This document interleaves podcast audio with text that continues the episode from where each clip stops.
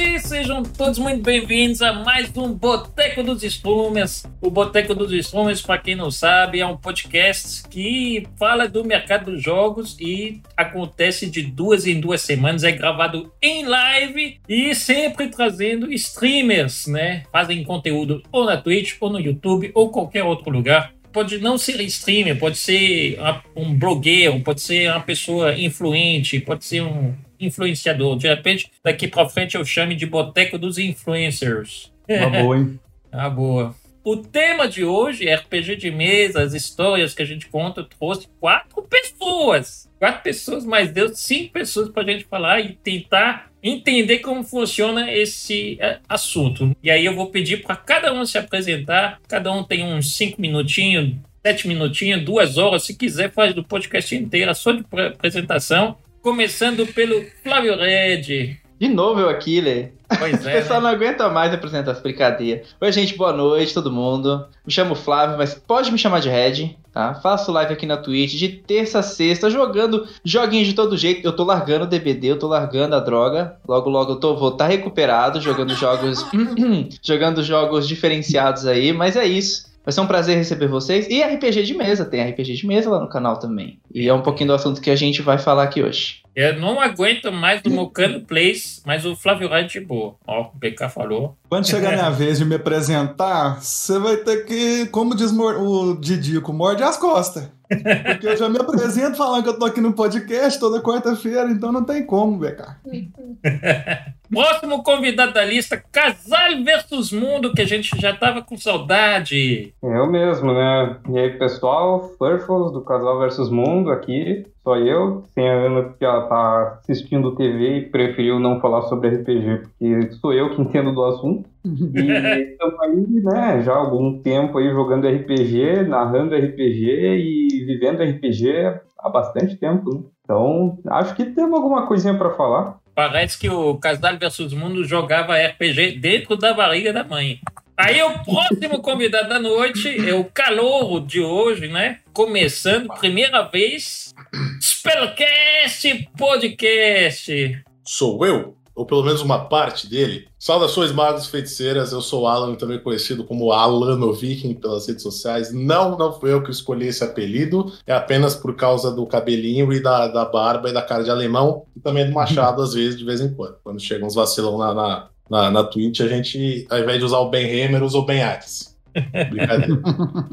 Eu faço parte de um podcast chamado Spellcast, muito bonito. É, nós estamos voltando agora em 2022, fevereiro, acho. Tratamos de assuntos no geral de RPG, então chamaram nós e nós estamos aqui, né? Falar várias bostas, conhecer uma galera nova, é isso. E quarto convidado, já conhecido do público e odiado pelo BK, Mocano Plays! e a vaga mais desejada desse chat, né? Eu sou o Mocano, estou faço é... live no Twitch de segunda a sexta, na parte da manhã. E estou aqui, como disse, né? Porque já estou aqui mesmo, então eu já não sei que eu estou aqui nos podcasts, sempre com o Le Francês, no Boteco dos Strummers. Hoje eu realmente, aliás, editor, se eu falar muita coisa, você corta, porque hoje eu só vou ouvir porque eu não sei nada de RPG de mesa, nunca tive experiência de RPG de mesa, e eu tô aqui pra ser o cara que faz as perguntas noob que o chat quer fazer, mas tem vergonha. Então, é nóis. A gente vai, a gente vai mudar a sua vida hoje, Relaxa, confia. Como diria Will Smith, o filósofo incompreendido do século 2020. Confia. E eu sou o Le Francês, sou o host da noite. Ah, daqui ninguém me tira, né? Ninguém é, me tira. Aí, que... Eu faço live aqui de segunda a quarta. Aqui geralmente, geralmente a gente só joga jogos indies, mas quando a gente não joga jogos indies, a gente grava podcast.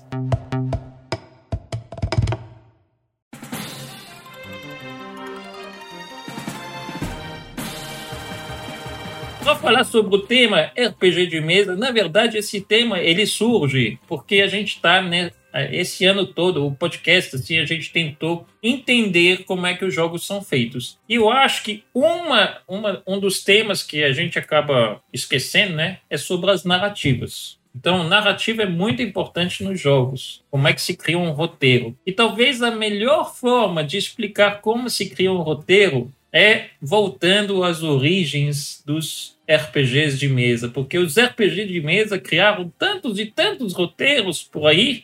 Essa questão de contar histórias, eu acho que o RPG de mesa é o que faz melhor. E vamos às primeiras perguntas, então, de RPG de mesa. Lembrando, o chat pode participar. Se vocês tiverem perguntas, a gente tem, a gente tem alguns especialistas aqui. Então, se vocês tiverem perguntas, podem fazer. E a gente pergunta para os especialistas. Mas vamos lá, vamos começar pelo começo. Do que, que a gente precisa para criar um RPG de mesa? Você precisa de um grupo de amigos, papel, caneta e, se você for maior de idade, álcool. Um pouquinho só. Se você for jogador. Se você, se você for mestre, por favor, fique sóbrio. Calma aí, mas só fazer uma asterisco aí que se, se os outros forem menores de idade, você bebe sozinho, porque senão isso é crime, tá? assim, o que eu digo, o que precisa?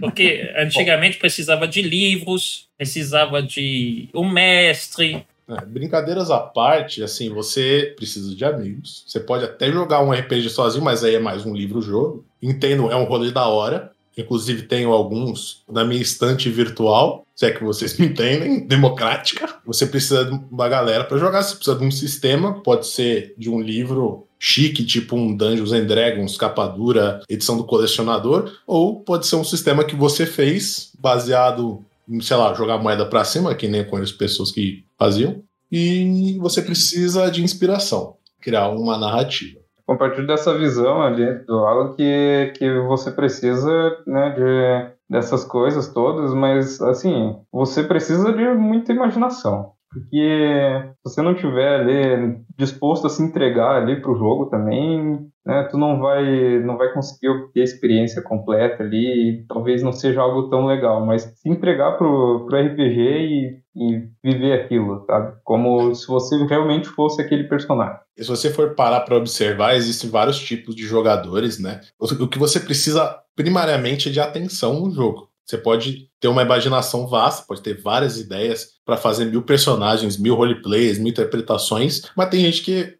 eventualmente não curte uma, uma, um roleplay, gosta de combate, ou o cara não curte combate, gosta de fazer roleplay, ou o cara não gosta de nenhum dos dois, gosta de explorar. Você precisa estar focado no jogo. Se você está jogando só por jogar, porque te chamaram e meio que te obrigaram no rolê ali, é melhor não jogar, porque você não vai se divertir. Para você obter a diversão do jogo, primeiro você tem que entender o que está acontecendo. Você pode gostar das três partes principais do RPG, que é a exploração, combate e os embates sociais, que é onde você vai fazer o roleplay, né, falando em português. Ou você pode gostar de uma, ou você pode gostar de duas, entre aspas.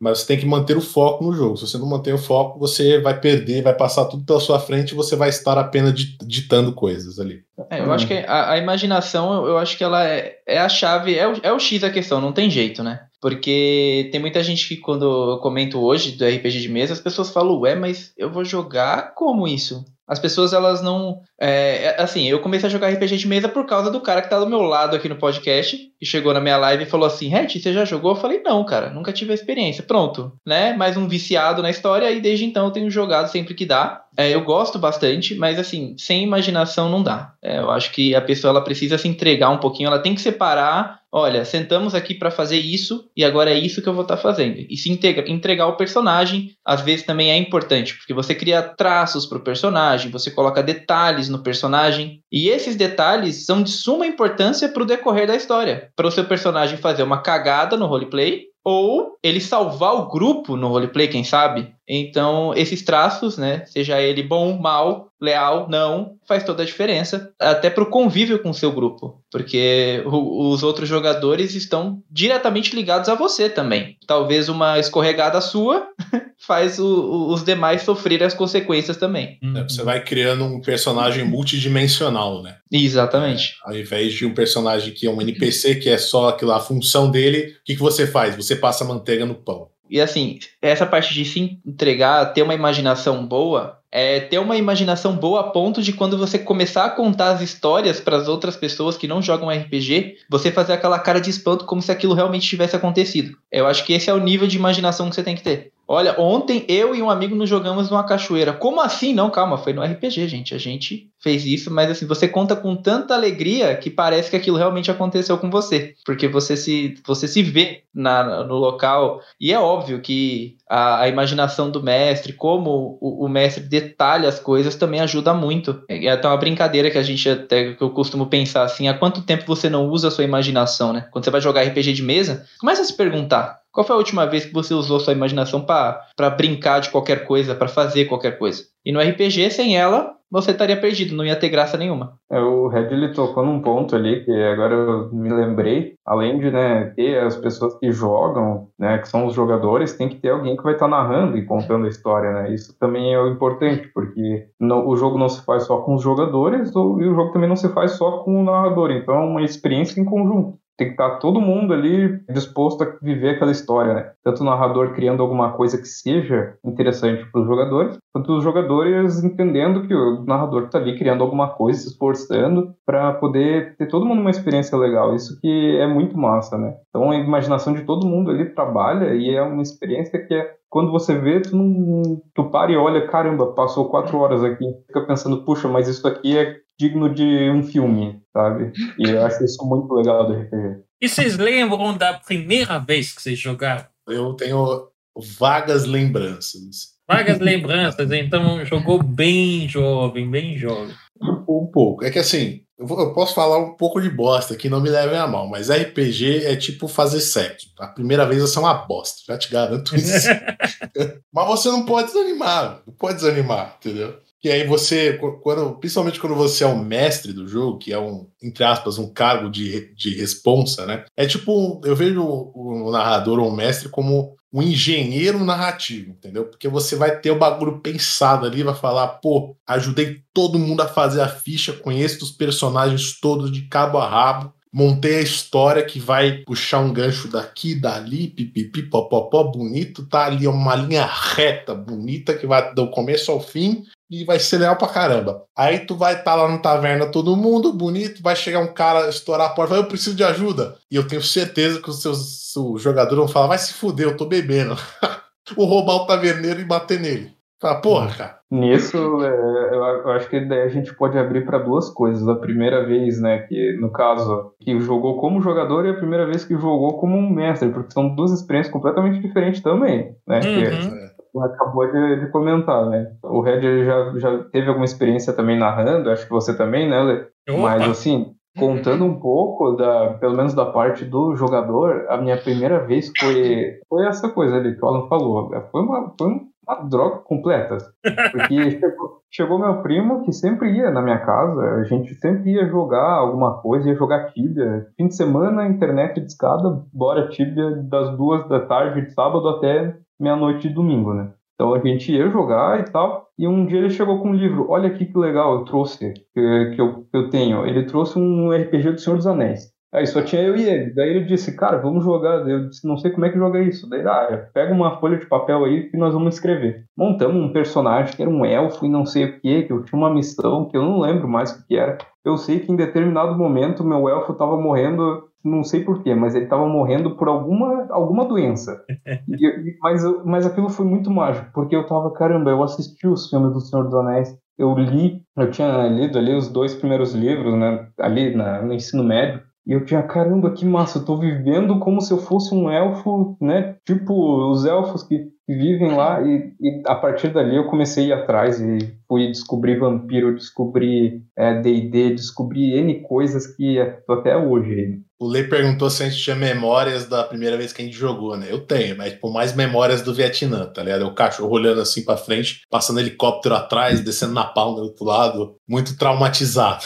É, é, é que assim, é, foi recente a, a, primeira vez de uma mesa de RPG para mim, só que tem uma coisa que eu acho que, que muda tudo também. Eu acho que é a experiência que, de quem vai narrar. Eu acho que isso ajuda na experiência das pessoas que estão começando. Porque o, o Furfles, por já ter a experiência, então eu já sabia mais ou menos o que era RPG de mesa. Eu já, já tinha ouvido falar a questão, mas eu nunca tinha jogado de fato. Então eu já sabia o, o que era, mas eu não tinha né, tido a experiência de jogar de fato. Só que a experiência que o Furfles teve, quando, que ele já tinha quando ele narrou pra gente, fez a minha primeira vez ser, tipo, algo assim, meu Deus, que coisa legal, quero fazer mais, quero jogar mais. É igual outro sistema, né? Tem, por exemplo, o Furfles já, já me deixou noite sem dormir com Cthulhu. Sabe? Uhum. Tipo assim, ele narrou tão bem o negócio que eu fiz. Eh, sabe aquele meme? Tipo, você começa a dormir, aí o seu cérebro fala com você? Ou você poderia ter salvo a moça, né? Aí você abre o olho desse tamanho, assim. Como você narra aquilo e você coloca as pessoas para pensar, o grupo para trabalhar, tipo, como aquela coisa te faz aquela tensão, né? E, e, a frase que mata qualquer tipo, grupo de RPG. Então, gente, a gente vai parar por aqui, a gente continua na próxima sessão. Aí você fala, não, cara, não, vamos, vamos ali, vamos. Sabe? Aí você mais uma semana ali, eu com meu café tremendo tremendo, pensando o que, que vai acontecer, quem vai morrer, se não vai, e fica aquela coisa de louco, né? Então eu acho que minha primeira experiência ela foi muito legal, muito bacana, tanto que eu tento manter ao máximo isso no meu canal. Eu sempre tento ter um pessoal ali para poder jogar. Inclusive o Le Francês já narrou pra gente também. Então é algo que foi mágico para mim, porque as pessoas que vieram para narrar para mim, elas já tinham muita experiência. Então, e fora que a gente tem uma ferramenta que é o Roll20, que eu acho que ela é muito válida, apesar de a gente talvez ter aquela experiência assim, pessoalmente deve ser muito melhor, mas o Roll20 também ajuda muito em, na, na questão de imersão, eu acho, para você manter, colocar uma música, um barulho, um som, uma imagem que faz você, ajuda você um pouco a, a soltar a imaginação, vamos dizer assim. Então, para mim, a primeira vez foi muito boa, porque tinha alguém experiente já e que e já sabia como trilhar a coisa, sabe? O Roll20 e as plataformas online, quando você, assim, quando você começa a jogar presencial, é, um, é uma coisa. Quando você começa a jogar, seu, sua primeira semana jogando presencial, sei lá, já mestrou algumas vezes ali na escola, sei lá, na faculdade, mas você comprou livros dadinho e você tem um papel quadriculado onde você pode colocar miniaturas improvisadas. O ouvinte ele traz uma parada que a gente chama de bonecagem bonecagem muito bonita. Você pode colocar suas miniaturas ali, pode colocar os mapas personalizados que você encontrou na internet ou que você fez, se você for um cara é, trabalhoso. Eu, sinceramente, não sou. você pode colocar musiquinha, bonequinho, mapa, as fichas ali. Se você está jogando um sistema o qual o Roll20 ele tem o apoio, tem o suporte, ele tem uma ficha pronta, as macros. Você faz a ficha bonitinha, que nem o D&D 5, é uma maravilha. Quinta edição, você vai lá, faz o personagem em 20 minutos, você já fez antes, e sai jogando. É, agora, ele tem suas limitações, né? Eu estou considerando seriamente mudar para o VTT Foundry, porque ele é praticamente limitado. Você paga ele uma vez, compra os módulos de jogo que você quer e os outros jogadores não precisam nem comprar. Estou pensando seriamente, maldito Diego do NFP, eu vou clipar essa porra e vou mandar no seu WhatsApp, seu desgraçado, você me fez clipar essa porra. Maravilhoso. Sabe, a minha a primeira experiência, eu falo de primeira experiência porque a primeira experiência que eu tive com o RPG de mesa foi um, um grupo de cinco amigos, só que a gente era tudo seis, sete anos. E aí um amigo meu tinha um livro e fomos aprendendo tudo na massa. Só que é aquela questão, né? Quando a gente tem seis, sete anos, ler livros é, é chato. Um, é chato. Ainda mais livros cheios de regras cheio de regra, é mais chato ainda. Ou seja, a gente fazia, a gente meio que pegava os personagens e, e contava o resto. E saía uma bosta. Assim, eu gosto de deixar frisado dos nossos podcasts que a gente grava lá no Spell, e eu vou deixar frisado aqui também. Eu não estou aqui para falar o jeito que você deve jogar, mas se você não souber, eu posso te ajudar, entendeu? Não, não, não gosto de cagar regra. O livro de RPG, ele é tipo um manual de Java. Você que é programador, você sabe o que eu estou falando. Ele não está lá para você ler ele de cabo a rabo. Você tem que saber o básico e ele está ali para consulta, entendeu? É opcional. Por isso que a, que a Wizard lança uma, uma versão gratuita ali que tem a regra de jogo, duas, três raças para você escolher e duas, três classes, entendeu? Você está jogando. Se você quiser um negócio mais complexo, mais mirabolante, você pega os livros e vê o que tem no sumário. Mas uma coisa uhum. que vocês falavam de ter um grupo de cinco amigos, eu acho que só isso não é suficiente para jogar um, uma mesa de RPG. Acho que a experiência do Red foi talvez a, a melhor para uma primeira experiência. É ter um mestre que saiba narrar, mas ter pelo menos dois ou três jogadores que também saibam jogar, porque aí você consegue se espelhar nos outros. Se ninguém souber jogar, mas vai sair uma zona. É porque assim, né? Quando você lê, por exemplo, quem pega, vamos pôr, a pessoa não conhece RPG de mesa ela pega o livro, acontece o que você falou, Lê. Meu Deus, quanta coisa! Quanto detalhe. Quando você pega alguém que sabe jogar, não, calma aí, calma aí, amigão, vamos fazer o seguinte, vamos criar seu personagem, olha, você precisa escolher isso, isso, isso, isso aqui. Escolheu? Beleza. Agora você precisa fazer isso, isso isso. Beleza? É isso que você quer? Beleza, bora pro jogo. Durante o jogo, essas regras elas vão aparecendo aos poucos e aos poucos você vai introduzindo a pessoa. Não dá para você jogar RPG de mesa abrindo o livro do jogador e lendo ele ali como se fosse um livro contando uma história. Não dá, entendeu? Você vai parar na metade e você vai deixar para lá. Eu, apesar de ter jogado D&D algumas vezes, eu, por exemplo, eu conheço as classes que eu joguei, né? As classes que os demais jogaram, eu não conheço. É, é assim, o cara chega para mim e fala: "Olha, eu vou fazer tal coisa". Caramba, você pode fazer isso assim na minha cabeça. Caramba, essa classe faz isso? Mas eu não fui lá ler sobre todas as classes, não. Eu abri e peguei as classes que eu mais me interessei em jogar, falei: "Agora eu vou fazer esse aqui". Aí entra aquela coisa que né, da imaginação de novo. Pô, eu joguei Final Fantasy IX esses tempos, pronto, da próxima vez que eu jogar D&D eu vou fazer um ladrão, mas aí eu vou tentar fazer parecendo com um personagem que eu já conheço que existe. Vou tentar ter ações parecidas porque eu gostei disso. Só que aí, você sabe, mas eu não vou ler sobre outras coisas, não. Eu vou ler sobre o que eu me interessei de jogar. Não, você não aprende a jogar só lendo aquilo ali. Por isso que quando o Furfus pegou pra falou, não, vamos jogar, é fácil, você vai aprender a jogar. Foi isso que aconteceu. Vamos fazer sua ficha. Olha, seu personagem ele é assim, assim, assim. Esses são os traços dele. Rola os dados aí, vamos ver os atributos dele. Pronto. A partir daqui deixa comigo. Eu vou começar a narrar e as regras que forem aparecendo, você vai introduzindo aos poucos pro jogador. Eu acho que é a melhor coisa que você faz. Não tenta entupir o cara de regra, não, porque o cara vai desistir, vai rasgar a ficha na sua frente, vai jogar na sua cara, ó, tenho mais o que fazer. O RPG, ele, assim, jogar RPG não é difícil, né? A gente vê, assim, jogar RPG, é, claro, narrar é um pouquinho mais complicado, que daí exige um pouco mais de conhecimento, mas jogar não é difícil, porque a gente até brinca, né? Que ah, é um craque, né? Você convida alguém, o cara gosta, daí pronto, daí agora o cara virou um viciado, daí ele vai chamar outro que também vicia igual. Mas é, é uma coisa que é, você você sabendo o básico ali, tu já começa a jogar com a galera e vai desenvolvendo todo mundo e todo mundo vai e todo mundo vai se ajudando, um pega um pedaço. É, é bem comum assim, depois de 10, 12 anos ali que eu, que eu jogo, ainda ter muita coisa que um jogador pega e diz, ó, não, essa regra faz assim, daí, não, beleza, né? Vamos ver se a gente ajusta, né? Talvez a gente tava jogando errado. Mas é um negócio que todo mundo vai aprendendo junto e é muito legal. É, é uma coisa que, que é um tempo assim que, que você tira para ler e e ler um livro hoje, no mundo de hoje, tá todo mundo na internet e tal, às vezes sem tempo ali, ou tá só no celular, sem tempo para pegar um livro, é muito, é muito diferenciado, né?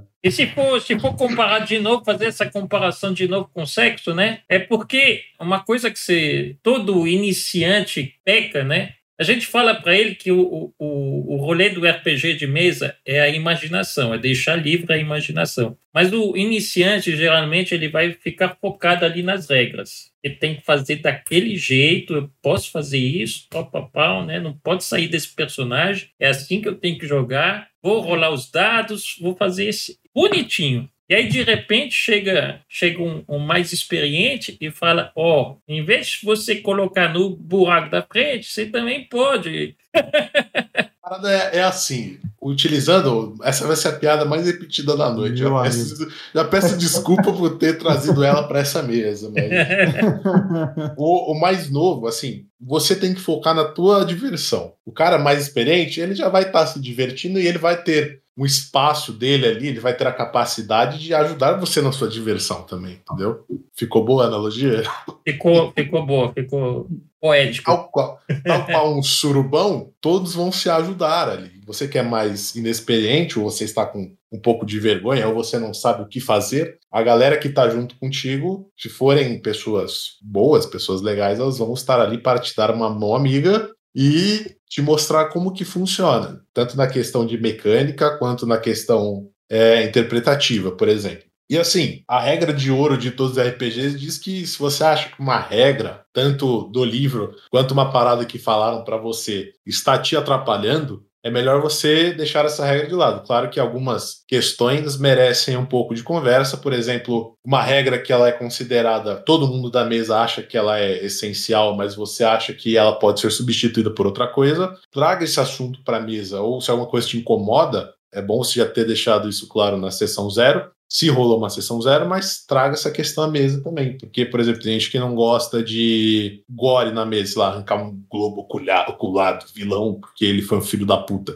E, ou eu, por exemplo, cara, eu detesto qualquer cena de romance na mesa. Não é porque, ah, sei lá, tensão sexual, não é porque eu acho chato, velho. Acho que não, a maior parte das vezes não enquadra, porque você tá lá tentando salvar a porra do mundo e o cara quer fazer romancinho. Porra, chato pra caralho. Eu discordo.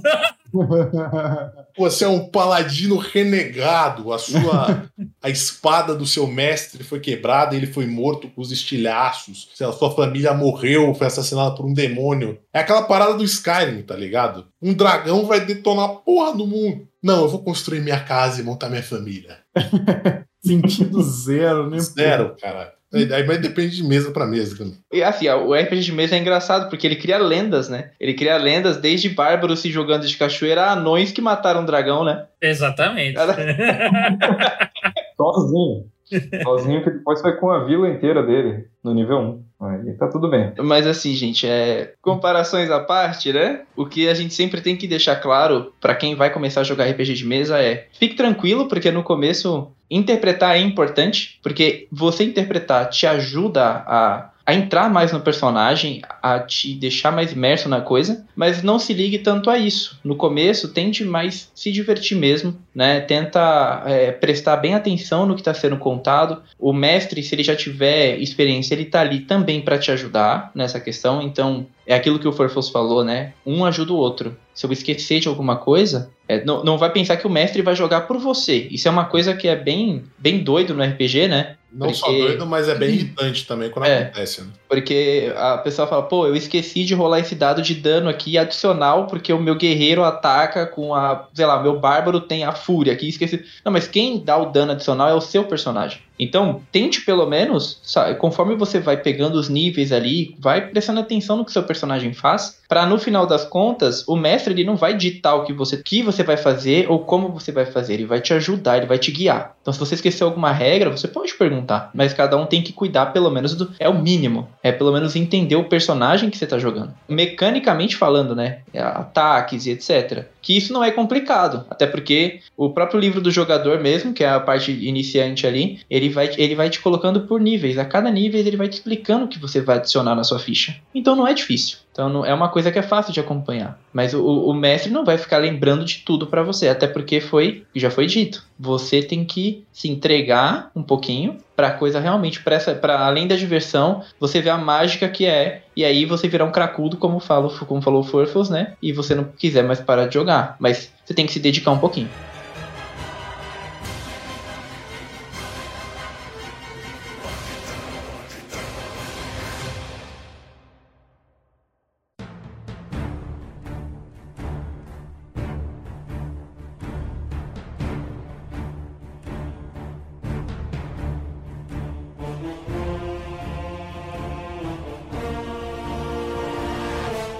Gente falou que para ter um RPG precisa de personagens, né? A gente precisa de personagens, a gente precisa de uma narrativa. Eu, geralmente quem narra é o mestre, quem faz os personagens são os jogadores, né? A gente precisa de um sistema. Existem quantos milhões de sistemas? Vixe, o quanto a sua mente é conseguir imaginar, porque o quanto, quantos sistemas é, eu já fiz, eu já perdi a conta mesmo. Mas existem é. os mais famosos. Tem, vocês têm os mais famosos aí para vocês? Opa, tem Dungeons and Dragons, Call of Cthulhu. Se você é uma pessoa de índole estranha, GURPS, um Fate. Brincadeira, tá, pessoal? Sem preconceitos, apenas machados. Não, brincadeira de novo. Temos ali toda a linha da, do World of Darkness, que daí tem vampiro, tem lobisomem, tem mago, tem changeling, tem múmia, tem aparição, anjos e demônios, e vai, vai. Coisa pra porra. Tem os, os brasileiros, que daí tem o Dragon, tem tem o ED, tem N coisas que tem que é tipo um D&D a gente vive tirando lá no grupo. É, Tormenta, tem Tormenta, Tormenta, tem o dos nossos queridíssimos lá do Spell, como é que é, Might Blade, que é brasileiro e é super simples também. É um sistema que é quase igual ao Knights of Pen and Paper, que eu vi que estava na pauta, é, é quase igual o negócio. É bem legal, recomendo muito. Joguem aí na internet Coisinha Verde ou Might Blade, que vocês vão lá no site deles. Acho que é de graça, mas se não for, vale muito a pena, que é bem da hora. Eu acho que o D&D, o Dungeons and Dragons, eu não sei, eu não sei se eu posso estar errado. O pessoal que tem mais experiência pode falar. Eu acho que para iniciar, ele é um bom sistema porque ele é um sistema que ele tem de tudo, assim, um pouco, eu acho. Porque tem alguns sistemas que a gente tem que falar que ele é mais interpretativo. Então, tem aqueles tem sistemas, por exemplo, o Cthulhu, por exemplo, é interpretativo na maior parte do tempo, apesar de ser deliciosíssimo de jogar, mas ele é mais interpretação. Então, eu acho que você consegue aprender no geralzão de tudo no D&D, e aí você vai começando a ir para os outros sistemas, porque você já vai estar tá acostumado a interpretar no D&D, então você consegue jogar um Cthulhu tranquilamente que ele não tem muito essa coisa de combate, ele, ele é mais ligado na história, né? Naquele mistério, naquele, né? naquele terror psicológico, vamos dizer assim, dependendo do que você está passando. Então, eu creio que acho que o, o, o Dungeons and Dragons foi o primeiro sistema que eu joguei. É assim, eu não tive oportunidade de jogar os demais, mas tenho curiosidade. Mas eu sei que o Furfus já me contou uma história de um, um RPG de Power Rangers. Então, assim, eu acho que realmente é infinito a história da coisa aí. Cara, o D&D quinta edição, principalmente, ele é muito equilibrado. Ele não é nem bom tipo, para iniciante, mas o fato dele ser equilibrado entre uma questão de mecânica, de jogabilidade, ele transforma num sistema muito agradável para quem tá começando. Porque se você tem um mestre experiente, inclusive, é, eu comecei na quarta edição, joguei depois, fui mestrado por pessoas que estavam jogando 3.5, fui jogar 3.5, achei top, mas os caras já tinham experiência. A quinta edição é um livro assim, pega o livro do jogador, você consegue pegar, ler o básico, entender o que tá rolando ali, se você já tem alguma curiosidade, e sair jogando. E aí você vai melhorando conforme os jogos. Agora, tu pega um Call of Cthulhu, você tinha comentado, o Red, e é assim, é uma parada que além de exigir muita interpretação, ela exige anotação, foco um pouco de mecânica, porque ele é diferente, não é baseado em Roll20, é baseado num D100, você tem que tirar acima da dificuldade, tararel, baseado em porcentagem, é bizarro, mas é um jogo muito legal. E a jogabilidade dele é mais complicada e tal. E tem vários outros sistemas que, por serem simples, você joga pouco. Por exemplo, o próprio Might Blade, pelo que me falaram, meus amigos que já jogaram, você joga um, uma droga, uma droga de entrada para drogas mais pesadas, como D&D quinta edição. Você joga duas, três sessões, pô, da hora, legal. E agora, o que a gente faz? Vamos para D&D quinta edição. Uhum. e além de ele ser um sistema muito bom introdutoriamente, cara, eu apaixonei quando saiu, jogo até hoje essa porra. Eu comecei a jogar em 2013, aí ele saiu em 2015, 2016, acho. E tô nessa porra até hoje. E a gente joga de tudo isso aí. E o Pelor falou: e se alguém curte robôzão gigante, tem o Lance. O Pelor, ele é o nosso ADM, ele é o nosso portador do Benex no, no canal do Spellcast, e ele gosta desses sistemas mais alternativos. O Lancer, ele é um sistema de jogo onde você pilota um Megazord, basicamente. É um jogo de pilotos de Megazord. Aí você tem sessões onde vai rolar a luta com os monstrão, e você tem sessão onde você vai estar interpretando só o piloto ali numa boa na nave, resolvendo os conflitos da uhum. nave. Uma outra coisa muito importante, aproveitando que eu toquei nesse assunto, mudando completamente o assunto, inclusive, eu considero que, além de ser um jogo de contar histórias, o RPG é um jogo de resolução de conflitos. Porque você pode ter uma história muito bem definida, sendo pacífica e não tendo um conflito grande, assim. A maior dificuldade para você pode ser, sei lá, algo muito simples, jogar a fazendinha aqui no Estádio Vale, onde o maior conflito é conseguir dinheiro para comprar semente. Mas quanto maior o conflito, é, é um pouco sei lá, inócuo falar isso, ou estranho, mas quanto maior é o conflito, maior é a recompensa que você recebe por resolver aquele conflito. Por isso que eu falo que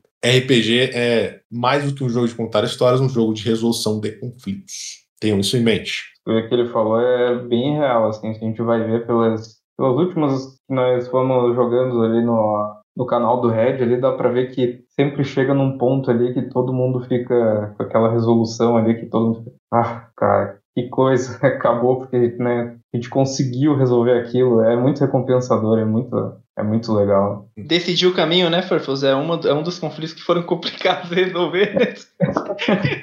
Assim, não entenda por conflito só aquele vilão malvado que quer matar todo mundo e botar pra fuder no reino, tocar fogo no trono do rei, sei lá, usar a coroa de porta, lá, pendurador de casaco, enfim. Conflito é toda a força oposta que você vai ter contra a vontade do grupo de cumprir algum objetivo. É por isso um vilão, numa caverna infestada de monstros que estava ali aleatoriamente, aleatoriamente. Você que está ouvindo isso no Spotify, eu estou fazendo aspas com os dedos freneticamente. Ou qualquer outra coisa que é transforme a chegada ao objetivo num empecilho. Eu comento isso porque acho que a última que eu joguei, né, foi em live, foi o Lefrançais que ainda narrou, e a gente jogou é, Curse of Star, só que com outro nome, para a gente adaptar o Star com um amigo nosso, o nome dele. E o meu personagem, ele simplesmente não entendia por que, que ele não podia ir embora. Por que, que simplesmente a névoa não deixava a gente sair dali. E ele só queria ir embora dali porque ele estava de saco cheio daquela vila. E o grande final foi muito triste, assim, foi muito legal ao mesmo tempo, porque o personagem, ele tava naquele mau humor e ele queria sair logo e tudo mais, e ele acabou fazendo os amigos ali por acaso e tal, e no final ele ainda se sacrifica, ou seja, ele nunca saiu, né, isso foi muito legal. Assim. E é legal essa troca, né, que o jogador, ele, ele tem com o narrador, para, ó, no último episódio eu quero me sacrificar. é. Ainda conversei com o Lê, vamos fazer um negócio massa aí. Porque eu tenho uma tradição que todos os meus personagens que são homens, eles morrem. Então, eu não posso, eu não posso perder isso porque eu acho que eu vou ser amaldiçoado pelo, pelos deuses do RPG. Ó, indo em frente, a gente tem sistemas e a gente tem uma mecânica muito de, da hora nos RPGs que são os malditos dados, né? Tem quantos é. milhões de dados também? Básico que você mais vai encontrar, você tem um D4, que é um dado de quatro faces, um D6, que é aquele cubinho que é um dado de seis faces, um D8, que é um dado de oito faces, um D12, que é um dado de oito faces, um D10, que também pode ser um D100, mas aí você tem que jogar duas vezes, sendo que um dado vai ser a dezena e outro dado vai ser a unidade. Então são um ou dois dados de 10 faces. Você tem um D12, que é um dado de 12 faces, e você tem um D20, que é um dado de 20 faces. Isso é o mais comum que você vai encontrar. Agora, se você é um maníaco por Dungeons Crawl Classics, que nem eu tenho amigos que são, e você hypa muito esse sistema, existem dados ímpares, que eu acho a maior bizarrice da física e eu acho que eles deveriam ser queimados, mas tudo bem. Ah, porque botar o olho do rei que era malvado em cima da mesa não pode, não. Vai ah, você já assistiu, pode. já assistiu Game of Thrones? Já assistiu Game of Thrones? Você gostou de Game of Thrones? Pelo menos uma parte ali? Uma parte, sim. É. Ou então você que nem eu, cara. Entendeu? Só que agora você vê um, um polígono com um lado ímpar de faces, isso ataca ao meu bom senso que eu estudei três anos de física na faculdade. Porra, é complicado. é uma coisa minha. Cara que tem um D3. Porra, assim. Mano, tem um D3, um D5, acho que não tem um D7, D1 tem porque D. Tem um tem o D2 Por também, porque você joga uma moeda, né? O D2 é basicamente uma moeda. É, é uma moeda, mas aí, aí, aí tudo bem. Aí, aí, não, aí meu, meu, meu problema não ataca. Aceita. para que servem os dados?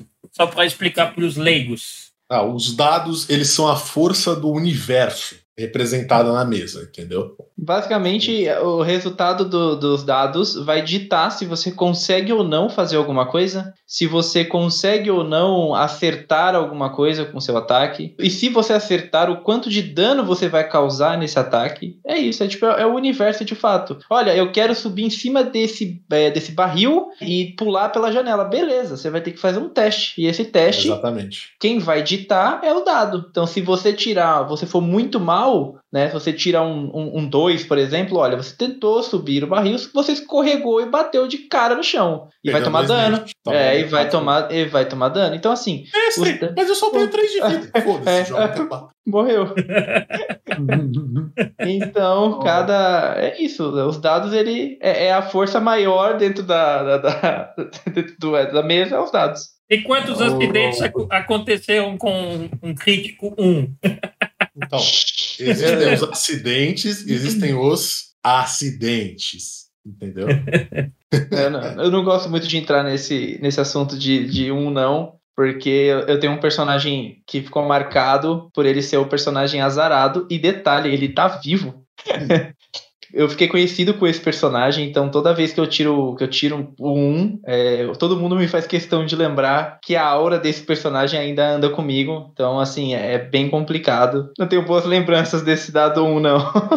Sim. Isso é muito legal do RPG, né? Porque você, assim, junto num grupo de amigos, vocês acabam criando um misticismo em cima do negócio e que vai perdurar ali numa piada interna que eu acho muito legal. Todas essas coisas que nem a gente tem os dados amaldiçoados, que tem aqueles dados que o jogador não pode jogar, que tem que ser o mestre que tem que jogar. A gente tem essa questão dos meus personagens homem que eles morrem, mas aí se ele não morre, eu faço ele morrer. Aí a gente tem o, o um do personagem do Red, então a gente vai criando essas coisas e é muito legal. E naquele assunto ali do, dos dados, olha, eu não lembro agora se foi na, no Vampiro, na terceira edição de Vampiro, onde é que foi que eu li que os dados eles entram no jogo para regrar aquela brincadeira clássica de criança de polícia e ladrão. Vai ter uma criança que vai dizer, atirei, né? Pá, atirei. E a outra tomou o tiro? Não. Como é que sabe, né? Como é que as crianças sabem? É só, não, ah, eu digo, ah, então beleza, eu tomei o tiro, caí. Não, o dado tá ali para ela regrar. Não, aquele ali tomou o tiro sim. Mais ou menos assim para conseguir entender aonde que o dado entra no RPG. Né?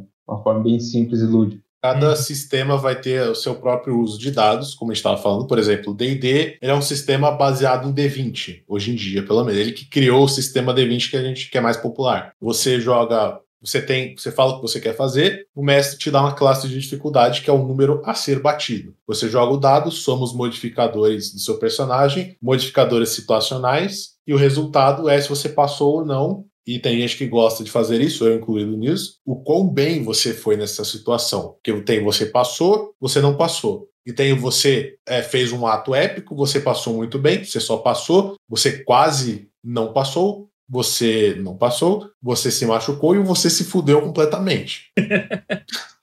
eu se é... fudeu completamente, geralmente é o mais. Assim, eu posso dizer por experiência própria: se você for um jogador, não tomar atitudes estúpidas, se você for azarado, ajuda muito. ajuda muito. Ah, mas é o personagem faria. É que vai, vai, ser legal, vai ser legal, vai ser é. bonito, vai ser massa. É, é um jogador né? que pulou uma pedra, morreu no meio do mundo. Acontece. Conteúdo, acontece. Eu, eu acho que assim, o jeito mais clássico da gente descrever o, o, o Dungeons and Dragons, principalmente, é com Caverna do Dragão, né? Eu acho que, para ficar, para ficar assim, visível na cabeça de quem nunca jogou, é o desenho do Caverna do Dragão, que é um, é óbvio, é Dungeons and Dragons ali escrachado, é um, é um desenho animado, que agora acabei de entregar a idade de todo mundo aqui, que todo mundo que balançar a cabeça que sim, né, assistiu. Eu nunca nem vi. Não. Não sei que você tá falando. Na TV eu não assisti, não. É. Só ah, tá. de, de Isso, entendeu? Ah, então, então eu acho que é, fica bem claro ali, né? Temos algumas classes ali do Dungeons and Dragons e é basicamente aquilo ali. Na teoria é aquilo ali. Na prática é muito melhor. Mas. E o D1 é a Uni, então? é. é. Mas ainda voltando no, nessa questão dos dados, na verdade, assim, o dado ele é o mais utilizado, porque vai depender ali do sistema. Tem sistema que, em vez de usar dado, usa carta, né? Que usa, vai ter sistema que vai usar, sei lá, vai bater para o ímpar e vai ser a decisão. Então, ele está ali como uma ferramenta adicional ali para funcionar, né? Tem alguns sistemas que dependem ali do D20, tem, mas tem outros que aí vai até por sorteio de uma bolinha no é, ele, numericamente falando, é o jeito mais fácil de você colocar o elemento de caos e entropia dentro do seu jogo, entendeu? Porque é aquilo que o, que o, que o meu querido estava falando de é o, ah, dou tiro em você. Mano, você errou. A gente aqui no meu condomínio, a gente descia a criançada, 20 crianças se embreava nos matos do jardim lá e ficava gritando pro outro, pô, pô, pô, você morreu. Não, morri nada, você é mó cegueta, filho da puta. Uhum. É, como é que você decide? Não, não, não, não, pegou de raspão aqui, ó.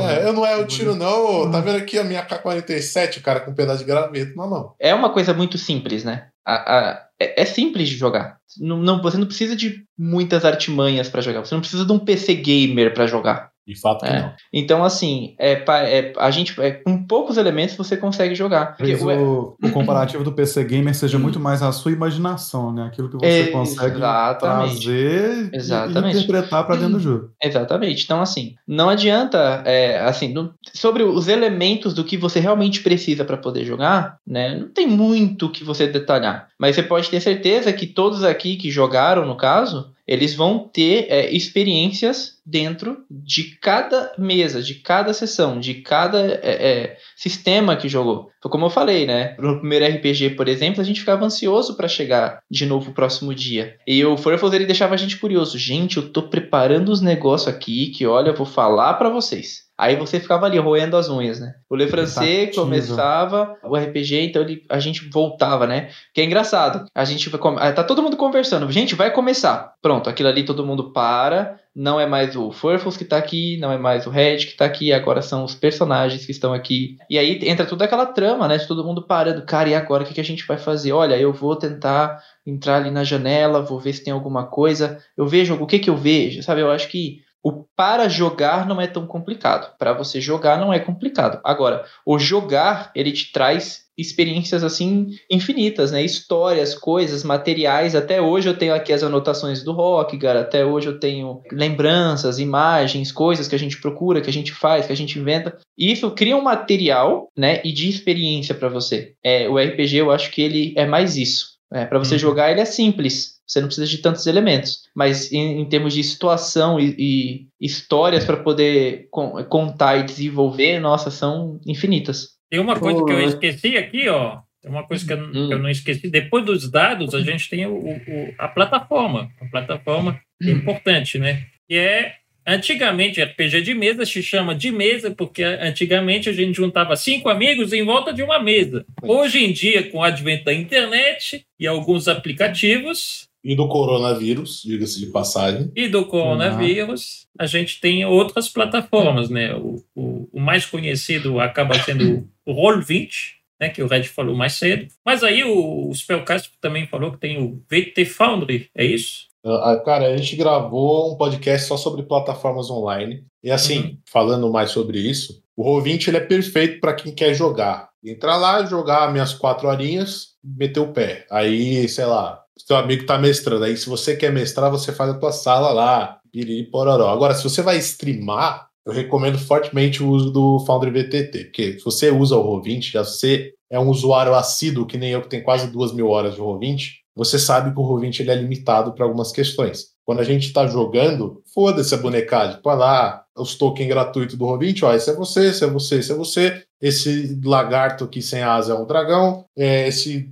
a verde é um goblin, e pó, pó, pó. Agora, se você está fazendo stream, uma mesa de RPG, uma campanha, é, e onde é mais importante você ter um apelo visual, ter uma música ambiente que você possa escolher. Outras plataformas, principalmente as que ficam locais no seu PC, elas vão trazer muito menos problema para você. Mas para só entrar e jogar o Roll20 ele já é maravilhoso, recomendo muito, ele mora no meu coração. É, eu vejo assim, as plataformas, elas, elas vieram aí pra ajudar muito. Eu venho jogando RPG online lá do RPG ainda. Firecast era só um rolador de dados, velho. Eu entrei quando você É. só entrava lá numa sala com quatro malucos e rolava os dados lá. Ele foi evoluindo e tal, mas aí com o Roll20 vindo sendo web e tal, e o, e o RPG sendo aquela coisa que você tem que instalar e, e não sei o que, tem mais umas coisas mais chatas, aí foi meio que morrendo. Né? Ainda tem gente que joga lá, tenho amigos, né, que, que eu respeito, eles jogam e estão lá. Mas eu, eu venho observando muito, né? E, e as plataformas tem muitas surgindo e eu tava acompanhando demais ali o Astro é, Tabletop também. Só que infelizmente o desenvolvimento deles agora congelou com a saída de um dos membros. Mas eu, eu particularmente eu prefiro jogar presencial, mas quando eu jogo online prezo por, por essas questões, de ter alguma coisa visual. E nem eu gosto muito de narrar Call of Cthulhu, eu gosto de ter aqueles handouts para poder entregar pro pessoal, eu gosto de ter um som de algum monstro, eu gosto de ter as coisas. Então, é que nem você falou, tem que ter uma plataforma boa que acompanhe isso. Que ajude a sua bonecagem. É. O- eu gosto bastante de jogar presencial também, mas o meu problema de jogar presencial é mais a logística, porque você que é morador de São Paulo, eu moro na Leopoldina, meus amigos todos que são da faculdade moram na Moca, cara. E é uma hora e vinte de viagem para vir até aqui em casa. Aí complica. Ou eu vou, cara, jogava na faculdade. Eu pegava trem às 6 horas da manhã em direção à Zona Leste, com a mochila com 5 quilos de livro dado em miniatura para jogar duas horas de RPG. Isso era complexo, entendeu?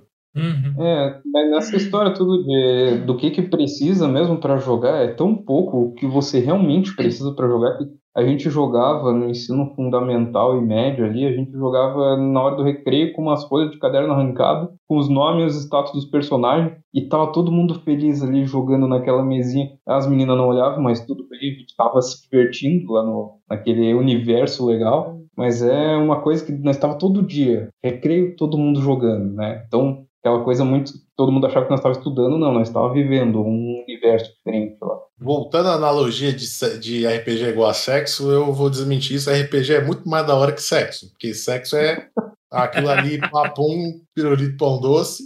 Mas ninguém transa, dá muito trabalho. As pessoas falam que transam, mas ninguém mas transa. Exatamente. Você faz isso dentro do RPG ainda e é muito mais legal. É, agora, existe muito, uma satisfação muito maior em você decapitar um dragão com uma espada vorpal quando todo o seu grupo estava com menos 3 de HP. Só sobrou você ali com 5 e ele estava pronto a dar mais babaforada. Uma satisfação considerável. Então é isso, né? Aí a gente tem as plataformas. Eu, eu, eu comecei, ó, uma plataforma que não era uma plataforma, né? Mas que, que uma das pequenas oportunidades que eu tive na vida é de jogar RPG de mesa no IRC, no IRC. com os bots de, de, rolagem de dados. Assim, tem uma coisa que eu acho que não dá para ser chamado de uma plataforma de RPG, porque ele é uma plataforma para um monte de coisa, né? Que é o Tabletop Simulator. Uhum. Que eu acho que, né, assim. É uma plataforma geral geral, né? Eu acho que e também tem ela assim e é, é um negócio mágico assim. Se você pegar pessoas mesmo que estejam dispostas a, a jogar naquilo ali, a, eu acho que a experiência é um pouquinho maior, né? Eu, o Tabletop Simulator ele tem ele, ele tem outras coisas e tal apesar da gente não ter, apesar de eu achar que é muito, é, é muito complexo para poder jogar, eu acho que você vai deixar complexo demais para uma coisa que dá para ser mais simples e que você consegue se divertir da mesma forma, mas também tem, tem o tabletop. Eu só joguei mesmo né, no Roll20 e no Astral, né? Diga-se de passagem, o Astral me surpreendeu com a luz dinâmica, coisa que no Roll20 você tem que pagar para ter. Surpreendeu com a questão de cada jogador poder enxergar uma tela diferente. Eu acho que isso é, é, legal também, né? Você, você conseguir, olha, vocês dois estão vendo isso, só que vocês dois não estão. Tudo isso é, se resume no quão o mestre está disposto a te incluir naquilo também. Porque, assim, foi magnífico a, o Le Francais narrando, foi muito bom o Forfos narrando, só que, assim, apesar de eu ter jogado ele pouco, eu criei um carinho muito grande pro Cthulhu né, que o Forfus narrou duas vezes e assim, o meu personagem, que era um professor, hoje ele adquiriu um tique no olho e hoje ele é fumante. Se a gente for continuar a história dos traumas que ele passou,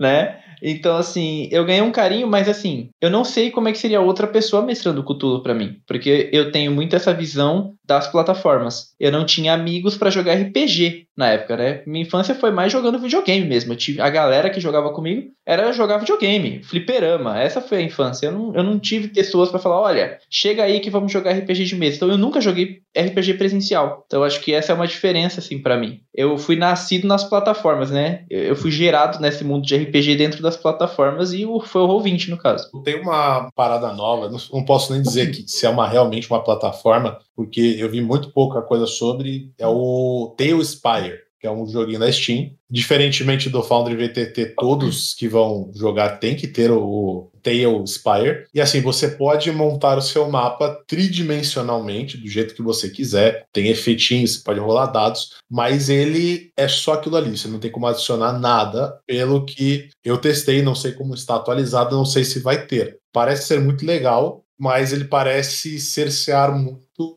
você pode ou não fazer dentro do jogo, tal qual é um RPG eletrônico. Vai ter uma trilha sonora própria, vai ter uma, me uma mecânica de jogo própria, sistema de combate, e não vou dizer roleplay, porque roleplay tá rolando, pelo menos numa, na RPG de mesa, tá rolando fora do que tá na plataforma, seja presencial na mesa, ou seja no Roll20 ou no, no Foundry. Ele é interessante você comentar porque a gente teve, né, no nosso grupo lá onde a gente joga, a gente estava acompanhando desde o financiamento coletivo dele e tudo mais. A gente achou, poxa, uma ferramenta muito interessante, né, para a gente ver, assim, fazer, porque ele deixa você fazer cenas, né, ah, o, o boss entrou pela sala ali e tal, você faz a animação a cinemática inteira, né? É.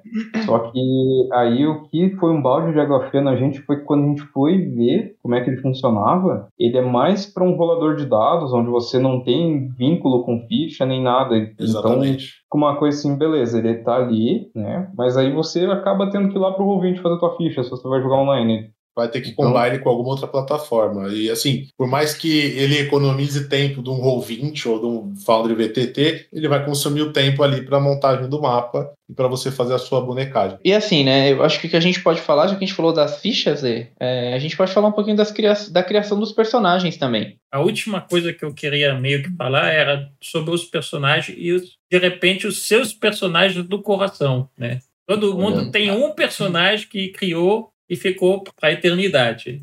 Se eu for fosse falar Lid, eu vou embora. Bom, é, olha, é assim, o, personagem, o meu personagem do coração foi o meu primeiro personagem, né? Que foi o, que foi o meu bárbaro que por incrível que pareça, ele tinha um romance meio escondido assim com o Milos, né? Ele é francês. né? Que no, no, começo era aquela coisa sai para lá, mas assim, conforme as coisas foram caminhando, ele foi começando a se sentir mais tranquilo. E foi, foi tipo uma comédia meio que escondida assim que a gente usou nos personagens, né? E o Rockgar ele foi muito assim, foi um estalo para mim no RPG, porque é, quando eu criei um personagem, eu tava tímido na época, não sabia muito bem como falar e tal. Só que eu percebi que você não precisa criar aquela. Não precisa criar uma voz, você não precisa criar um, um trejeito, não. Você pode simplesmente ser você mesmo, né? E, e é, usar sua, sua voz normal, como você fala. O que você não pode esquecer é o que é o seu personagem. Diferente de um bárbaro comum, eu quis mudar um pouco a, a, a ideia dele, né? Ele não era aquele bárbaro que, que bárbaro de fato, né? Que xinga, que cospe. Não. Ele era, ele era o, o, o, contrário. Ele era um bárbaro tranquilo, bonzinho, sossegado, sabe? Então, clássico, assim. Clássico. É, é, é, entende? Então, ele não. Ele, ele tinha essa coisa de proteger os amigos né, dele. Ele tinha essa coisa de, não, aconteceu, então eu vou na frente, deixa que eu vou tentar. Só que, óbvio, como todo bom personagem, cada personagem tem os seus pontos positivos e os seus pontos negativos. E aí é que entra os dados de novo, né? Porque até a rolagem dos seus status é de acordo com esses benditos dados, né? Uhum. Óbvio que isso vai de acordo com cada mestre, né? Tem mestre que prefere utilizar os dados para fazer, tem mestre que não. Vou, vou expor aqui a galera já. Se o mestre pede para você rolar os dados, ele tá querendo te fuder. É, que o sonado não escute isso essa questão dos dados e tal, é isso que vai fazer a diferença. Pô, eu sou um bárbaro, forte, né? Então, assim, eu consigo estourar uma porta com mais facilidade que o mago. Só que não, cara, não queria ser esse bárbaro, não queria estourar a porta, entendeu? E ele tinha problema com bebida, de acordo. Ele ficava bêbado muito fácil. Inclusive, tivemos uma cena dele ruim, e deu ruim que o anão inventou de fazer um, uma. de, de fazer uma, uma, uma queda, queda, de, de braço. braço. de bra... O anão inventou de fazer uma queda de braço com o bárbaro, né? Então, assim, o anão clérigo não era, inventou... Não era qualquer anão, não, era um anão que tinha vencido um dragão.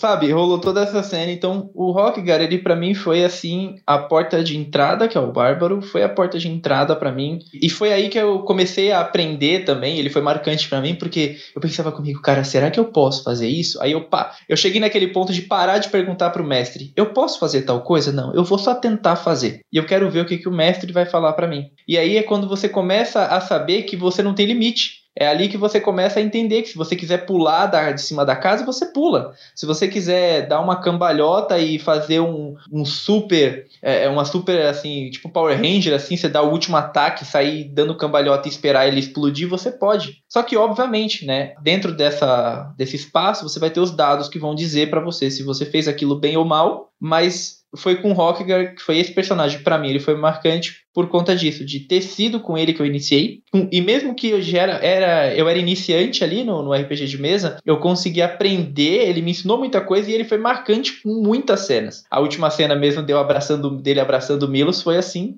o auge, né, da, da cena. Então, é, é, era, era muito bacana isso. Então, para mim, ele foi o marcante. Eu queria deixar detalhado aqui que a gente comeu uma bolinha, a gente esqueceu de falar de cenários, mas se vocês me deixarem falando de cenário, a gente só acaba amanhã e amanhã tem que trabalhar, ainda nem tomei banho hoje, mas tudo bem. Eu tenho não um personagem favorito, mas eu tenho um personagem favorito, contraditório, eu sei, mas eu tenho um arquétipo de personagem favorito que é o outsider. O outsider é um forasteiro que vem da casa do chapéu? Não, ele só é um cara que tá ali no grupo porque. because of reasons, entendeu? O Peller, se ele estiver no chat, ele vai se lembrar do saudoso Firbolg. O que é um Firbolg? Firbolg não é o nome do personagem. Era o nome do personagem também, mas é uma raça específica. É tipo uma raça indígena do plano das fadas. Assim, no D&D geralzão, a gente estava jogando Dragonlance. Né? A minha primeira vez no Dragonlance, eu fiz um Firbolg. Firbolg era um druida porradeiro, não gostava de virar bichinho, mas virava bichinho. E ele tinha uma parada que ele estava sempre tentando entender a sociedade. E ele, true, não entendia nada. Tá As pessoas sentavam na mesa, ele ia tentava copiar do melhor jeito, fazia errado. Logicamente, quando alguém falava para ele, cara, não é assim que senta na cadeira. Ele, isso é uma grande vergonha! E ele ficava muito bolado, ele ficava nem puto, ele ficava triste, começava. Ele começava, sabe, se punir. Tem um. Não sei, acho que é o filme do, estagiário do Google, o cara começa a arrancar os pelos da sobrancelha. Aí o personagem ficava andando lado pro outro, então, isso é uma vergonha, vergonha. Aí ele foi tem uma cena que ele foi dormir lá num aposento de, um, de uma corte de um rei da puta que pariu. Ele tava deitado no chão, os pés em cima da cama, assim, tentando descobrir como que funcionava aquilo. Aí chegou um cara, deitou na cama, ele levantou assim, muito. Isso é uma vergonha! Ninguém entendeu nada, porque ali onde a gente estava reunindo o grupo, velho. Firbolg, ele 100% é o meu personagem do coração. A gente não terminou a campanha, porque, como a maior parte dos jogos que a gente joga, a gente, por falta de agenda, acaba não jogando mais. Ou porque, porque alguém some, que foi o caso. Mas é foi um personagem muito da hora. Eventualmente eu vou fazer ele de novo hum. e Firbolg vai ter o final da sua história. Bom, o meu acho que não, assim, né, pra, pra quem acompanha já, já sabe que meu, meu personagem favorito é a Lídia, né? Ah, não, ah, não. É, é óbvio. Mas, assim, né, pra quem não, não conhece, então, quem era a Lídia, né? Na verdade, assim, ó, a Lídia, ela, ela, já que estamos falando aqui no podcast para ficar gravado, acho que fica melhor até contar toda a trajetória de onde, de, de onde que ela surgiu. Isso que é o mais massa do que a própria Lídia. Porque, assim, eu vinha de uma, de uma quest pessoal que eu queria jogar com todos os domínios divinos do clérigo da quinta edição dos oficiais. Então eu, fiz, eu comecei com o clérigo da vida, daí depois eu fiz um clérigo da guerra, daí depois fiz uma clériga, não lembro mais o que, e fui fazendo. Fui fazendo todos os domínios e fui fazendo sempre personagens diferentes, porque eu acho, eu acho muito legal a classe do clérigo, né? Depois a gente descobre que ela é meio roubada, né? Por causa de algumas coisas, mas Aí eu cheguei num ponto assim que a gente foi jogar D&D, acho que depois de algum tempo que a gente não jogava, e eu falei, galera, eu vou fazer uma clériga, daí todo mundo, ah, que novidade. Uhum. Né? E aí eu pensei assim, bom, que domínio que eu não joguei? Já tinha feito da Trapaça, que foi uma personagem muito incrível que eu tinha feito, que era demais. Aí eu pensei, cara, vou fazer um domínio que tá ali só jogado aí no canto, que era do conhecimento. Eu pensei, cara, como é que joga com um clérigo do conhecimento? Porque os outros, eles são clérigos interessantes. Tu tem um clérigo que lida com a natureza, tu tem um clérigo que lida com fogo, tu tem um clérigo que lida com N coisas, com a tempestade. Eu fiz uma elfa clériga da guerra que ela falava meio russo ainda, e, e era incrível. Que ela tirava de uma distância inacreditável. Essa aí era outra também, magnífica. E aí eu peguei essa a Lídia e resolvi de fazer, ah, fazer uma do conhecimento. E aí comecei a pensar tudo, não, porque essa daqui vai ser mais estrategista, ela não vai ser uma clériga de combate, ela vai ser, ela vai atuar como líder do grupo mesmo. E comecei a montar em cima, em cima dessa minha ideia uma menina de 16 anos que simplesmente tinha acabado de sair de um de onde ela aprendeu ser clériga e, e tudo ela anotava, tudo ela anotava. E aí eu passei isso para mim de pegar e tudo que acontecia fazer um diário. Eu tenho o diário aqui e a ficha dela, os dois estão guardados ali num, num lugar juntos ali, porque eu guardo com muito carinho. E tá um diário inteiro escrito com tudo que aconteceu em todas as sessões, tudo, só que como se fosse nas palavras dela. E foi tão legal porque o tempo foi passando e o mestre foi fazendo os time skip, ela foi crescendo e ela foi entendendo um monte de coisa que foi visto assim do diário dela, do início do diário dela até o final, que é quando ela já tinha cruzado dimensões com o grupo, né? Porque a gente fez muito de cruzar plano e tal. A gente foi banido e foi desbanido e dragão ancião falou com a gente, foi, é uma viagem. E você vê assim o crescimento da Lídia, porque você olha lá nas primeiras, caramba, a gente pegou uma missãozinha bem bosta de, ah, a gente tem que salvar, é, lá ajudar uma vila porque tá tendo uns ataques de uns tinha uns lobos lá. A gente viu que esses lobos eles estavam em um grupo muito maior, que eram uns org, na verdade, e aí muita gente morreu e tinha um personagem, né, do amigo nosso que ele chegou assim, olhou para mim como jogador e eu tava jogando. Só que ela era muito inconsequente por ela ser, ter, ser novinha, assim, de 16 anos. Ele chegou assim, deu de dedo, você não sabe o que você está fazendo, você está colocando todo mundo em risco, você tem que pensar melhor. E ela guardou aquilo, e esse personagem dele morreu assim na frente dela, ela ficou, caramba, aqui. E guardou aquilo, e eu vi que foi um crescimento tanto da Lídia quanto meu, assim, uma coisa muito maluca. E, e eu guardo ela com um carinho imenso por causa disso tudo. E, e tá ali, a Lídia, a top de todas. Depois disso, claro, tem outros, mas é, daí a gente cita ali o Rantael, que foi magnífico, né, Ô, oh, foi... Rantael foi... foi, foi, foi um personagem pensado para combar mesmo, mas foi uma das coisas mais legais de interpretar. Mas a Lídia mora aqui no coração. Hum. Inclusive, por isso que eu guardo a ficha dela ali com tanto carinho. É, e clérigo é roubado mesmo, depois que eu só tenho uma bola de fogo com clérigo, aí já, já desandou o jogo para mim. Cara, eu, eu, eu, não quero puxar uma, uma, uma asa pro meu lado. Eu, eu, por ser mestre, eu entendo alguns combos, e foi o que eu fiz com o Firbolg, mas assim, tem outras coisas que você pode fazer que deixam bem mais combado. Mas acho que lá pelo nível 4 eu tava conseguindo dar um dano de fireball mais de ataque normal. Isso tava extremamente absurdo. Eu falei, caralho, nunca mais faço um druida que vira bichinho. Não é Stones. Não é Stones. É. Tem uma, uma menção honrosa para Madia. Madia foi outra clériga minha, que foi dessa mesma mesa que o Red jogava online, que a gente jogava online, que ele tirava um direto. É. Só que a magia tinha um talento para tirar o 20 que era inacreditável. É, é verdade. Era o contrário.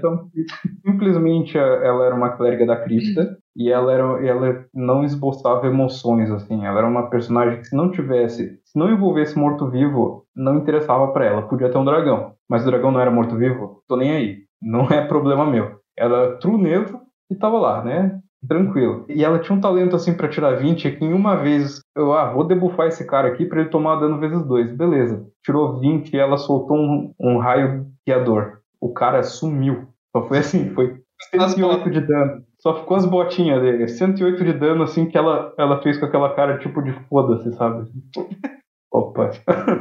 e aí que entra a parte mágica que eu tava falando, né? De ser simples de jogar, mas ser grandioso, assim. Porque isso foi algo que eu presenciei. Então, assim, para mim aqui, eu, eu fico, caramba, é verdade, sabe? Tipo, enquanto eu só me lascava no jogo, é, perdi a minha espada, minha espada ficava presa nas, no, no, meio da, das pedras. E é, foi um inferno. O Kiro, que foi o personagem que jogou ao lado da Madia, e é, e é, engraçado, porque ela não esboçava sentimento, era aquela pessoa meio que darkness, assim, né? Ela tinha essa aparência meio darkness, assim. E o Kiro sempre fala, ah, já tô acostumado, né? Tipo assim, o que, é um morto-vivo para quem convive já do lado da magia por tanto tempo. Então, a aura que negativa parece que era dele.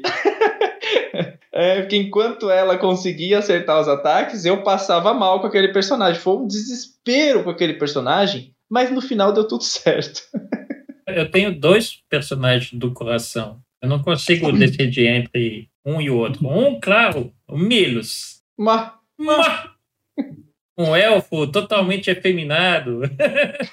Ranger, patrulheiro, né? E tinha, tinha uma flecha para cada homem que ele conquistou é. na vida. É. e aí tinha a flecha, a menor flecha do, da aljava dele era do melhor amigo dele, o senhor Pandus, que está no chat. Marcante, muito marcante. Eu gosto muito do Milos. Milos, o, o Red falou mais cedo, né? A gente pode com certeza falar do mesmo jeito que a gente fala normalmente e tal, mas tem muita gente que pega o RPG de mesa para como, como um trabalho de interpretação, né? E aí passa a ser muito além do, de falar normalmente, tentar interpretar o personagem, que é uma coisa que eu gosto muito de fazer, tentar interpretar os personagens. E aí o elfo Milos efeminado falava esse esse sotaque aí efeminado. Mas tinha um outro personagem que eu gostei muito de interpretar, que foi um orc, um orc brutaço, brutaço, o Grog, o Grog. Só que era um, um personagem que eu joguei num sistema que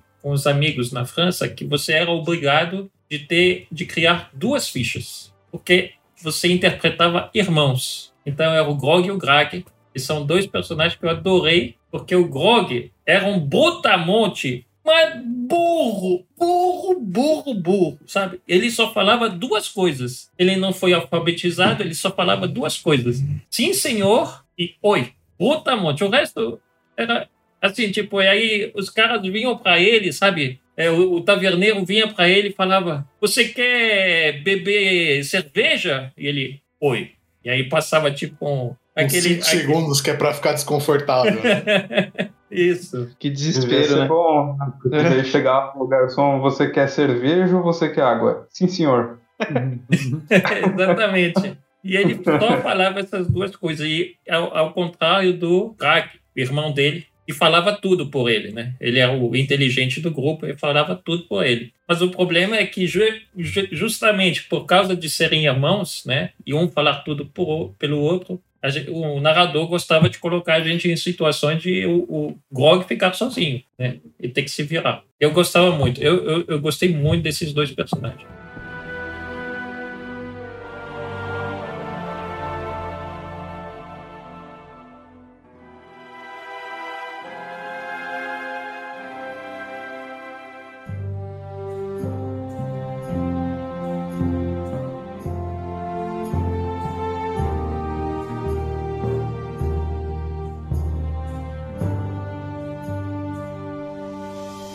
Vamos vencer mais uma barreira aqui no RPG de mesa e vamos um pouquinho adiante, porque lançaram videogames, né? Eu acho que a grande a limitação do RPG de mesa é que o RPG de mesa ele obriga você a jogar em grupo. E aí, de repente, com o advento dos videogames, essas coisas todas, os videogames eles criaram RPG de mesas para você jogar sozinho, você não precisar do grupo. Então, por exemplo, lançaram Divinities da vida, né?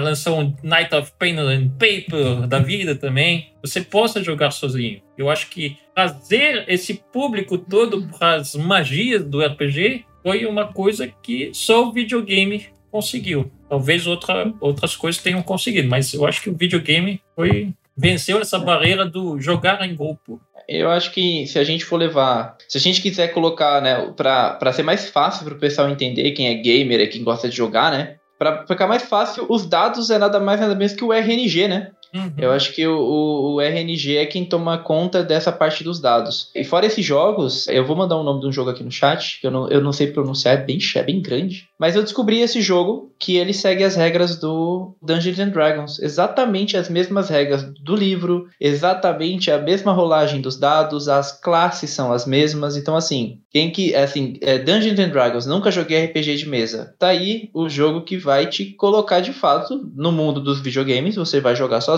com um grupo ali de quatro personagens que você pode criar. E o jogo vai narrar para você e ele vai também ter essa questão de rolagem de dados, dano crítico, é, todos esses caminhos do clérigo que o Forfos comentou, o bárbaro, qual é o bárbaro que você vai fazer, qual é o guerreiro, como é que é, tudo isso. E ele segue exatamente essa linhagem. Foi, um, foi o jogo mais próximo que eu joguei de uma mesa de Dungeons and Dragons, assim, em questão de detalhes que eu fiquei surpreso. E é bem difícil. Cara, para mim a essência de um RPG, tanto de mesa quanto de um do eletrônico é o roleplay, entendeu? Independente de você, sei lá, estar tá jogando em grupo ou sozinho, como eu falei, está jogando um livro-jogo, se você está interpretando o que está acontecendo e se divertindo, está.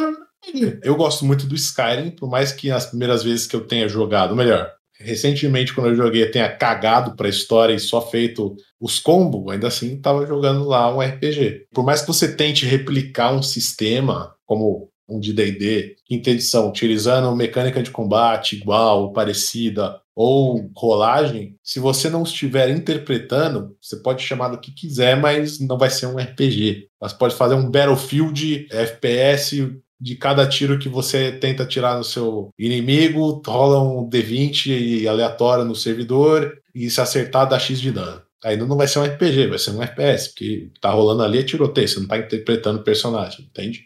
Então, essencialmente, para você jogar um RPG não precisa ser em grupo, você pode simplesmente estar interpretando o que está acontecendo como se você fosse o personagem ali. É, eu acho que o jogo eletrônico, né, dessa forma, assim, eles ajudam a ambientar bem como é que funciona. Às vezes ser uma porta de entrada também, né, como o Red até comentou, ele já poder introduzir. Mas essa questão toda, assim, do RPG, é como a gente falou, é quase uma coisa mágica. Tem muito aquele, aquela questão como você você, com o teu personagem, vai reagir àquela situação ali que o meu colega aqui do meu lado acabou de fazer. Então, tem muito disso que eu acho que, assim, tem bastante jogo que consegue replicar muito bem, a gente vê ali no Divinity e tudo mais, mas ainda assim no jogo ainda vai ficar limitado aquelas X respostas que você pode dar para o NPC, né, aquelas X ações que você pode fazer naquela situação. Então, ninguém vai esperar que, sei lá, né, tal, tal coisa aconteça. Uma vez na Rei Vampiro, eu, a galera ficou todo mundo, ah, eu falei, olha, a porta da casa tá fechada. Os caras procuraram mil jeitos para entrar dentro da casa, sendo que a porta estava destrancada. Ninguém pensou em simplesmente vou abrir a porta, sabe? Foi inacreditável. Todo mundo, não, porque eu vou arrombar, eu vou entrar pela janela, não, e eu vou não sei. Cara, é só abrir a porta.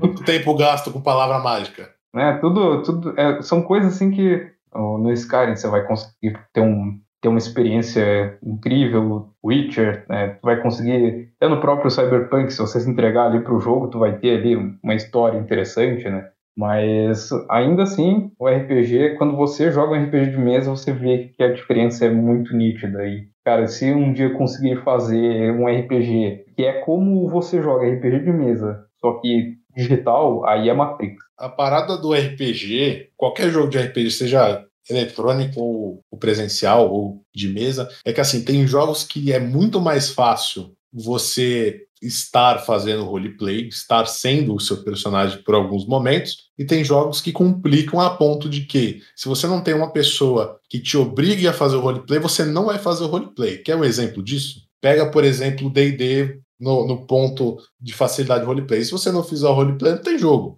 Então, você tem que fazer o roleplay. Tem que falar, ah, eu vou, mesmo que você esteja narrando ações. Uhum. Ah, vou pra taverna. Ah, vou beber uma cerveja. Quanto que é? Uma GP? Vou descontar a ficha. Ah, vou, sei lá, perguntar para aquele cara se ele viu o fulano de tal. E ele não pergunta, só fala que perguntou. E aí você pega, por exemplo, tudo que tem no meio disso, Skyrim, Witcher, pega, sei lá, GTA RP do outro lado. Você está jogando um RPG de GTA. Mas se você não tiver alguém que te obrigue a estar no seu personagem, ou, por exemplo, deixando mais absurdo, já ouviram falar de Ark, Survival Evolved, aquele dos dinossauros lá? Hum. Você criar um servidor RP, mano, difícil, muito dificilmente vai ter alguém que esteja fazendo roleplay daquilo, porque, sei lá, a menos que seja um servidor RP onde você esteja obrigado, a pessoa vai construir a base dele da maneira mais eficiente. Ah, mas tá feio. Foda-se, é eficiente. Botei quatro portas, fiz parede de porta aqui, porque o cara não consegue entrar na minha base. Isso não faz sentido nenhum no jogo? Não, mas tá ali.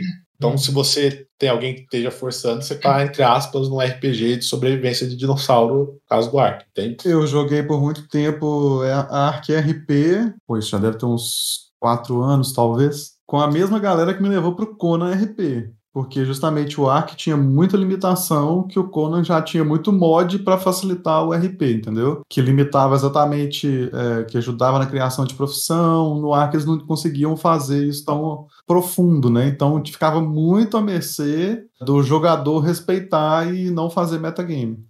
Eu duvido muito, por exemplo, que num servidor RP de Acto consiga fazer uma tribo chamada É o Bonde dos Careca e consiga nomear seu personagem de Alan Sarado 123. Não dá. Né? Dificilmente. Lá, dificilmente alguém vai achar aquilo legal. Ou, se não proibir, achar legal, cara. Não, e tanto é que eles exigiam a ficha, né? Tipo, você tem que criar a ficha do seu personagem é. mesmo, a história do seu personagem, e porque, tipo, o Ark, o seu sobrevivente, acorda no meio do nada com um implante no seu braço. Então, até o porquê você foi parar naquele meio do nada sem saber o que está acontecendo, você tinha que falar. E com base para o que o seu personagem ia ser. Então, tipo assim, aí o, o, mesmo que o mesmo sistema que a gente que eu fui jogar no Conan era basicamente a mesma coisa. Só que o Conan tem um exílio, já tem tudo explicado, né? Você não precisa supor nada. Então, assim, o Ark pelo menos na época, por não ter tanta ferramenta disponível para o RP em si, dependia muito mais do, do jogador estar disposto a fazer RP. Tem muita coisa, assim, a gente entrando nesse assunto, claro que vai ter muito jogo que vai tentar simular um RPG de mesa, né, e tudo mais, como o Red comentou, o Solar, tem o Divinity, tem diversos outros, os próprios jogos de D&D, do Vampiro Bloodlines lá, mas eu acho muito legal também que o RPG também meio que surge dentro desses outros jogos, né? Que nem a galera fazendo do GTRP, né? Que a galera leva a sério essa coisa de interpretar o personagem, né? porque esse, essa é a vida do meu personagem. Ou até jogos às vezes mais simples que tem algumas ferramentas interessantes. Eu tava vendo o Mocano, uma vez estava jogando Eurotruck lá com a galera falando por aquele radinho lá. Rádio cara, do, do jogo. eu, pô, eu, eu, eu vi, cara, é meu tio. É, é meu tio viajando comigo, cara. Ele conversando, trocando ideia com os caras na estrada, sabe? Eu, olhava, eu achava aquilo lá demais. É quase um RP, você fazendo isso ali tudo com a galera. Ou ali que eu tava jogando com o Red, o Le Francais, o Project Zomboid, que pega o som, a tua conversa ali, o VoIP, e quanto mais alto você fala, o zumbi te escuta, então tem que todo mundo falar baixinho. Cara, essas coisas eu acho muito massa. Tipo, trazer a interpretação pra galera aí, poxa, eu tô interpretando um personagem aqui, eu não tô só jogando um jogo de computador. Aí eu acho bem, bem massa isso. E às vezes a proposta nem é, tipo, fazer com que seja um RP mesmo. Às vezes é só te dar mais imersão, né? Que é o caso do Eurotruck. Tipo, não é pra você fingir que você é um caminhoneiro na Europa, mas é tipo assim, ó, você quer ter mais imersão do jogo? Então vamos conversar só dentro do rádio, só falam por vez. Não adianta ficar falando um em cima do outro. Sim, vai te dar mais realidade do- de conteúdo. É interessante que vocês tenham trazido esse, essa questão do RP, justamente porque eu tinha dividido na pauta que, hoje em dia, se a gente for pegar as- a essência dos RPG de mesa, a gente consegue perceber que existem dois tipos de jogos, né? Tem o- os jogos que se interessaram mais em absorver as mecânicas. E tem os jogos que não, que se interessaram mais em absorver a parte interpretativa do RPG de mesa que o RPG de mesa oferece. E aí a gente tem os jogos mais mecânica, que, que aí você pega status, você pega criação de personagens, você pega é, até, até traço de lealdade, essas coisas todas que a gente nem falou, né? A gente não falou muito sobre o, o que, que é um HUD caótico, um, Uhum. essas coisas todas. A, a parte de, de interpretação, que foi o GTRP. E uma coisa que eu queria falar sobre justamente essa parte da interpretação é justamente uma, uma das quebras de barreira que o RPG de mesa ele, ele consegue fazer é que não tenha medo de interpretar sexo oposto. Não tenha medo. O, o Furflus falou do, da Lídia, que, ele, que é o personagem que ele se identifica, que é, que é uma mulher, né? Então não tenha medo de interpretar sexo oposto. Isso é até, até bom para você entender melhor sobre fraquezas, sobre, sobre assédio, porque rola muito, Dificuldades, né? dificuldades. Eu lembro, eu lembro muito, né? Um dos motivos ali que eu comecei a jogar com personagem mulher, né? Basicamente, acho que todos os meus clérigos, a não ser clérigo da luz, o meu draconato, que se chama Damastor, mas o resto acho que é tudo mulher. Eu lembro de ter feito mulher porque eu lembro que eu vi em algum lugar, acho que foi no World RPG Fest em Curitiba que eu fui, alguém falando sobre como que simplesmente, tipo, deixa um... Cara, tem um monte de gente ali, daí tem um monte de, sei lá, tem um bárbaro enorme, tem um paladino enorme, tem, não sei, tem um bardo e não sei o quê. E daí junto tem uma elfa ali que tá ali, parece que tá perdida, sabe? Como é que a galera encara isso? Ou, né, situações, ah, como é que se... Porque numa época às vezes é mais machista, então, ah, como é que simplesmente tal pessoa vai falar com o rei? Será que ela pode? Será que ela não, fica meio que rebaixada, tá? E foi uma coisa massa, assim, de fazer a Lídia, porque a gente interpretou uma parada meio... A guilda que a gente pertencia era meio machista e tal, e ela queria se sobressair, queria tentar botar ordem e a galera não aceitava e tal, até que ela cresceu e tudo mais. Que nem eu sempre falo ali, eu criei a Lídia numa época que eu tava vendo algumas coisas e conforme eu ia aprendendo mais sobre a Lídia, como é que eu queria fazer o comportamento dela, eu ia entendendo mais agora a minha atual esposa, sabe? Então, coisinhas simples assim, tipo, poxa, quais são as preocupações que ela tem, né? Que tipo de preocupação que ela tem? Que tipo de preocupação ela teria lá na, numa época medieval? Então, eu acho muito massa pensar um pouco o que, que o personagem vai ser e quais são as dificuldades dele. Tanto que eu gosto muito de encher os personagens de defeito, né? Pra, tipo, cara, como é que ele vai lidar com isso? Isso é uma das coisas que eu mais gosto de fazer. Eu falei dessa questão da, da, das mulheres, porque vocês vão notar, eu acho, acho que a, nessa altura do campeonato vocês já notaram que aqui tem cinco rapazes. cinco rapazes. Eu tentei convidar mulheres para esse podcast. Foi uma das primeiras coisas que eu tentei fazer. Buscar por meninas. E tem, a gente tem, no, no esse vasto mundo dos, dos RPGs de mesa, a gente tem muitas mulheres. Só que eu descobri uma coisa, eu não sei se é uma coisa o Spellcast sabe, ou que o Furfley sabe, que, que narram há mais tempo, é que muitas mulheres são tem a barreira de entrar em novos grupos, porque elas sofrem de assédio, elas sofrem de machismo, né? Até mesmo nos RPGs de mesa, né? Nos grupos de RPG de mesa. É muito difícil, foi muito difícil. A menina que mais se abriu para participar, mas falou que tem uma agenda de RPG de mesa conturbada, é uma uhum. personagem conhecida no mundo dos RPGs, que é a Medir. Uhum. A Medir foi a, a única assim, que, que se predispôs. E é uma coisa que, assim, essa questão de sofrer assédio, machismo, isso aí, não é, infelizmente, né? Não é só no RPG de mesa, né? Tem muita mulher que ainda hoje não co coloca o nick ali masculino, coloca um nick ali que não demonstra muito que é uma menina que está jogando, porque a gente sabe que dentro do mundo online dos jogos também a, a, ainda acontece muito disso, né? Uma besteira, uma bobagem, assim, coisa é muito grave, mas uma idiotice, né? Esse tipo de coisa acontecer ainda nos tempos de hoje, mas a gente sabe que isso acontece, né? Infelizmente. Essa questão de dificuldade que o Forfos falou, o primeiro ladino que eu fiz, ele era gago, né, no RPG. Então era uma coisa assim, eram diálogos longos, né? Era aquela coisa é, que essas dificuldades, essas coisas, elas podem ter qualquer coisa desde você jogar com personagem feminino, jogar com elfo mais afeminado, né, Lê? Uhum. Jogar com personagem gago, eu já até pensei em jogar com personagem cego, mas a cegueira dentro do RPG é uma coisa muito mais complicada, é mais embaixo ali. Mas é, é isso, sabe? É, é, é, importante a gente começar a quebrar essas barreiras sim. Assim, o que eu acho é assim, dentro do RPG, se você tá mestrando, teu dever é educar quem está ali. Porque, assim, principalmente utilizando a sessão zero, isso é um conceito muito interessante. Uma situação apropriada, eu toco no assunto, talvez em outro podcast, ou, enfim, vocês definirem o que, que vai ter na mesa. Por exemplo, ah, me sinto confortável com isso, isso, isso, com aquilo ou outro, e não me sinto confortável, não precisa nem explicar. Tu deixa ali na tua mesa os conteúdos que vão ter, né? Se você não fez uma sessão zero, coloque lá, ó, a mesa contém é, XYZ, todos de acordo, interrogação. Se alguém não tiver, chama no privado que a gente resolve. Fechou. E você, eu, graças a Deus, nunca presenciei. Sempre que eu joguei com amigos e amigas, todo mundo sempre foi muito cordial e educado. Sempre que rolava uma situação que tendia para uma escrotice, era sempre, todo mundo sempre levava na brincadeira, na esportiva, e devolvia, porque eram, afinal, todos amigos dentro da roda. Até mesmo nas, nas strings, todo mundo ficava parceiro muito rápido, mas nunca rolou nenhum tipo de situação desse. E se você presenciar, tu tem que educar, tipo, na hora ou depois, fala, ah, não foi legal, pipipipopopó, ou pede desculpa, dá o seu jeito. Infelizmente, às vezes CGM, ser, ser mestre do jogo, exige você ser um pouco pai, né? E se você consentir isso e ver que a pessoa não ver que a pessoa está ficando desconfortável, seja qualquer tipo de situação de discriminação, racismo ou mesmo, sei lá, algum conflito se criou entre jogadores por N razões, cara. Tu tem que intermediar essa parada. Hum. É ossos do ofício, né? Vista suas calças de mestre, levante-se e ponha o pau na mesa metafórico e resolva a situação.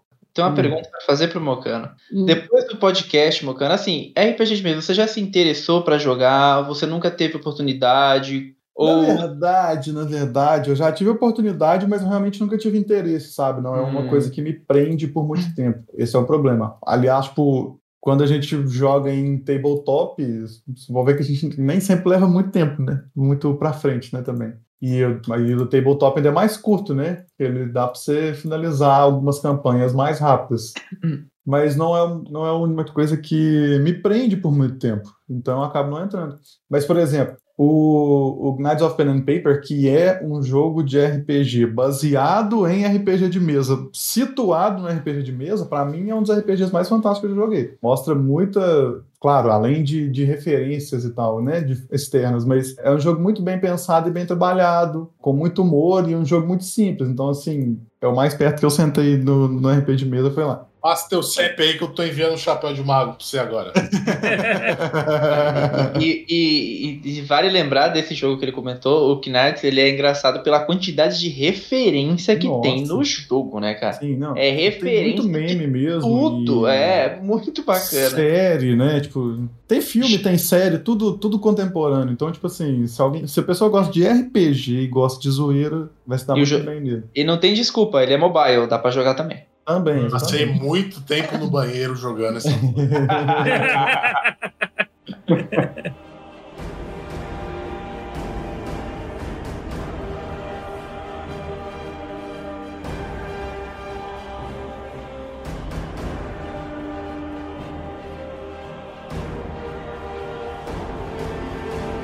Então é isso, gente. Esse foi mais um podcast RPG de mesa, as histórias que a gente conta.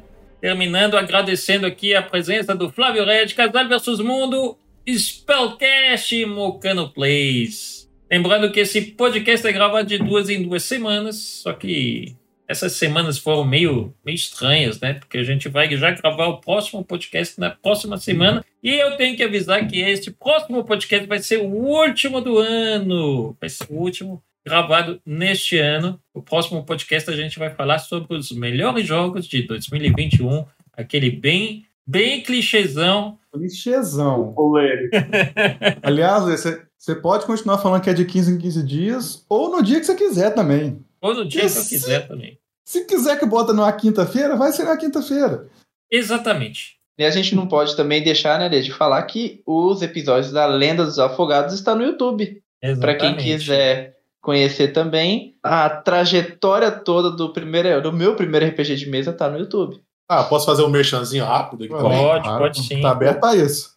Sigam o Spellcast nas redes sociais, tá? Porque nós estamos voltando com as nossas streams. Essas streams de RPG aos sábados, quase todos os sábados, às vezes aos domingos. E eu queria informá-los que nós somos o primeiro canal brasileiro a produzir conteúdo de Pendragon, RPG voltado para as lendas arturianas. Topíssimo. Todas as nossas mesas estão gravadas no YouTube. Então, Spellcast Podcast no YouTube, vai estar nosso íconezinho laranja, ou dá um clique na gente ali no chat, que tem um link tri eventualmente, e vocês chegam no YouTube. A gente não tem o link personalizado ainda, fica difícil. Ah, peraí, vocês estão fazendo de Pendragon, então vocês têm uma ficha pro personagem, uma ficha pra espada, uma Cara. ficha pro cavalo, uma ficha pra É. donzela, é isso? É um RPG de tara por ficha. Porque tem quatro páginas de... Tem a ficha do teu personagem, a ficha da tua família, a ficha do teu cavalo, praticamente, a ficha da- das suas posses, do teu castelo, da puta que pariu. Você tem que rolar a história do teu avô e do teu pai pra você saber o início da história. Tenho só uma pergunta ali pra, pra fazer, que é qual que é o sistema favorito? Só faltou esse porque eu acho que é uma coisa bem, bem interessante, porque né, cada um é cada um. Qual que é o seu favorito? Eu acho que é O o, meu? É o Cthulhu, né? O seu. Felps. O meu é o Papo Futu. É difícil, né, cara? Eu não joguei muitos, né? Mas é que assim, eu tenho um carinho especial por um e por outro, e assim vai, mas, cara, eu, eu vou responder Cthulhu também, porque foi o RPG que, que, que mais me prendeu assim, tipo, em termos de, de, de como a interpretação faz a diferença, sabe? Mas. Mas eu tenho um carinho muito grande por DD também. DD me, me marcou bastante, mas eu vou colocar Cthulhu como o meu preferido, sim. Se eu pudesse ter mais gente pra poder aprender mais sobre ele, eu ia gostar, sim. Eu acho que eu fico com D&D, tanto a terceira edição quanto a quinta, mas só que mais a quinta. Porque, cara, eu passei muito tempo jogando isso e me apeguei muito. E eu sinto que eu ainda não contei todas as histórias que eu poderia contar e possibilidades infinitas. E o do Mokana é o Knight of Pen and Paper, a gente já sabe. E o seu Leprechaun? Parado, assim. Conan Exiles, Conan Exiles. ou Knights of Pen and Paper. Isso, isso. É, Não é GTRP, não. eu, eu, eu acho que eu vou ficar com D&D também. Assim, eu joguei, eu joguei poucos, na verdade. Se, a- se a gente for analisar, eu joguei poucos. Eu joguei muita coisa homebrew, né? Que é aquele inspirado de alguma coisa, peguei aqui, peguei ali, criei isso. É o adaptado, né? É, eu joguei muita, muita coisa criada. Esse, esse mesmo dos irmãos que você que eu gostava muito dos meus personagens era um criado, era um adaptado de um, de um sistema D&D, mas não era D&D, D&D. Eu acho que eu vou ficar com D&D, que é o sistema que eu mais me eu acho que os personagens mais divertidos. Eu gosto muito do Cyberpunk também, gosto muito, muito, muito de, de bolo Cyberpunk. E eu estava na expectativa do jogo Cyberpunk, mas infelizmente não fizeram algo decente. Não Seria vamos melhor ter ido jogar RPG. Esse assunto cria inimizade também, então vamos embora, né, gente? Obrigado. Vamos, vamos, vamos. É, não, assim, eu não preciso nem falar, né? Que eu sou um que gosta de jogar Cyberpunk até hoje. Então, mentira, até hoje não tem tempo que eu não jogo, mas ok. Então é isso, gente. Muito obrigado a todos. Vamos lá. Falou! Tchau! Valeu! Valeu!